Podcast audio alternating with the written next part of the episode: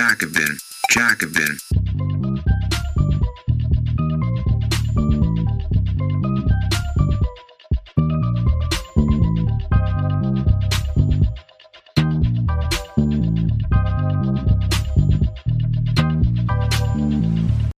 Eine kleine Neuigkeit zu Beginn.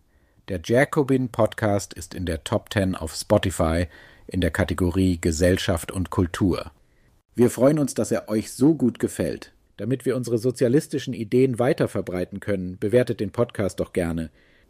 Dauert nur ein paar Sekunden und hilft uns unheimlich. Vielen Dank. Kürzen, abschieben, Kampfjets liefern, aber mit Bauchschmerzen. Die Wut auf die Grünen ist nicht unbegründet. Sie haben sich im Eiltempo aus der Hoffnung der Linksliberalen zur Status Quo-Partei entwickelt, die die unsoziale Regierungspolitik mitträgt und dabei den Klimaschutz unpopulär macht. Von Sarah Lee Heinrich.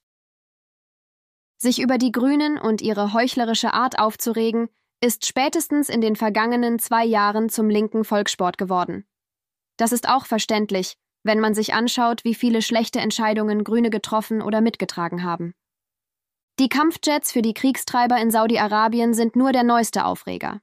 Das Bürgergeld droht nach und nach wieder zu Hartz IV zu werden oder in Sachen Sanktionen sogar noch härter. Die schwache Kindergrundsicherung bekämpft Kinderarmut nicht. Die Asylpolitik in Deutschland und der EU wird immer menschenfeindlicher und an allen Enden wird gespart. Die Politik, die die Grünen mitmachen, macht auch ihr Kernanliegen Klimaschutz unpopulär und ist ein gefundenes Fressen für die AfD.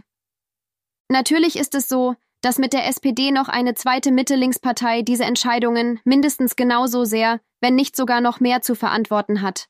Und trotzdem steigt der Puls besonders, wenn schlechte Rechtfertigungen von Grünen kommen. Das liegt auch daran, dass sie 16 Jahre in der Opposition waren. Für die neue Generation von jungen Linken war die Erinnerung an die rot-grüne Regierung und die Agenda-Politik inzwischen verblasst auf der Rutsche Richtung Status Quo-Partei. Bevor die Grünen Teil der Ampel wurden, standen sie vielerorts zivilgesellschaftlichen Bewegungen nahe. 2016 waren sie in vielen Städten direkt an der Flüchtlingssolidarität oder dem Ausrufen sicherer Häfen beteiligt. Sie haben Umweltbegehren für mehr Radwege oder Artenschutz mitorganisiert. Der aktiven Zuwachs bei den Grünen speiste sich entsprechend auch aus Menschen, die in solchen Projekten aktiv waren. Die Partei wurde zur Hoffnungsträgerin der Linksliberalen. Sie schien wirklich noch etwas verändern zu wollen, im Gegensatz zur Großen Koalition. Es gab auch programmatische Verschiebungen nach links, etwa hin zu einer höheren Vermögensbesteuerung, einer humanen Geflüchtetenpolitik und ambitionierteren Klimazielen. Selbst Robert Habeck stellte eine Enteignung von großen Immobilienkonzernen in den Raum. Diese hohen Ansprüche stören jetzt aber dabei, mit den Großen am Regierungstisch zu sitzen dass die Grünen sie so einfach ablegen können, hat zweierlei Gründe. Zum einen waren sie trotz ihrer Verortung im Mittellinksspektrum nie eine Arbeiterpartei und weit davon entfernt, einen Klassenstandpunkt einzunehmen.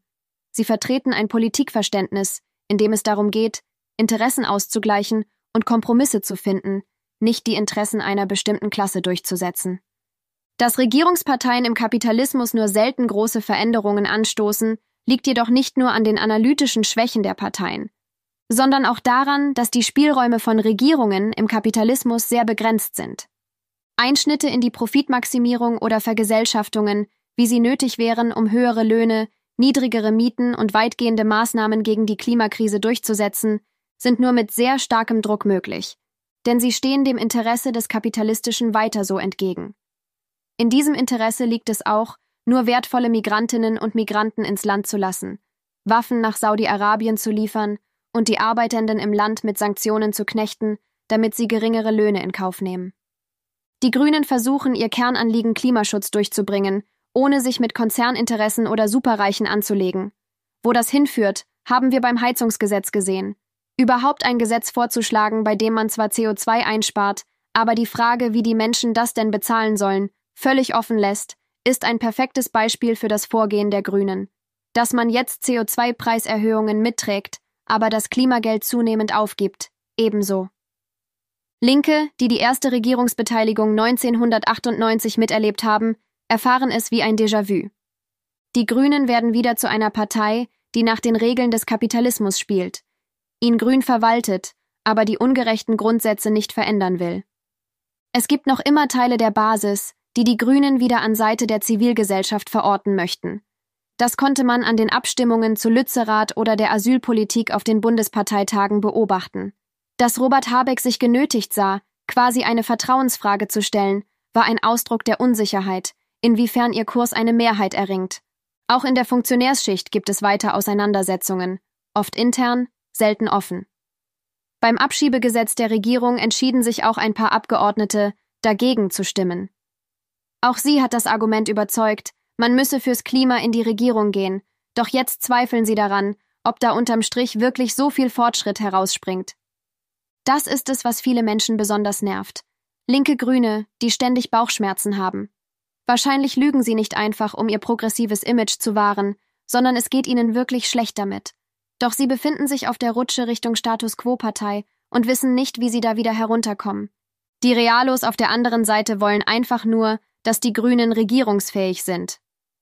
Wenn sie sich näher an die Mitte heranbewegen wollen, dann meinen sie damit leider nicht, Mehrheitsforderungen wie höhere Löhne oder niedrigere Mieten umzusetzen, sondern sich an den Einheitsbrei von CDU und SPD anzugliedern.